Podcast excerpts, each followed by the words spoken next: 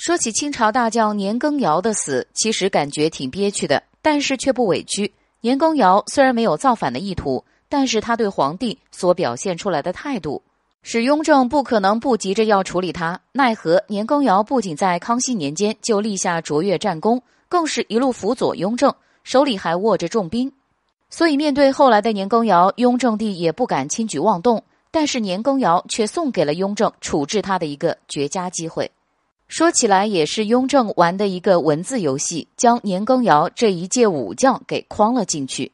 那是在雍正三年，大清朝出现了一次天文奇观，天空中出现了日月合璧、五星连珠的现象。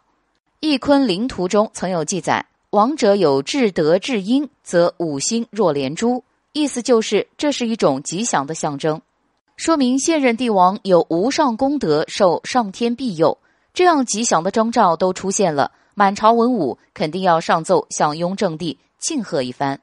但此时雍正的心中却在打算盘，看有没有机会能扳倒年羹尧。不成想，年羹尧还真给雍正送去了大好机会。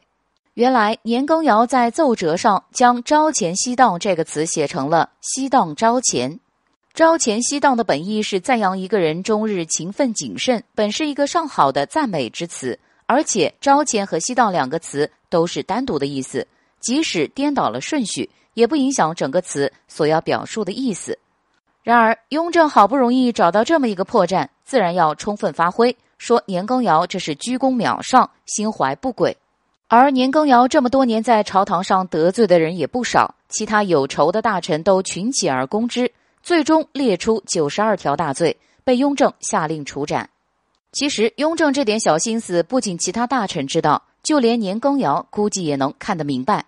只是等明白，也只能后悔自己当年的嚣张跋扈了。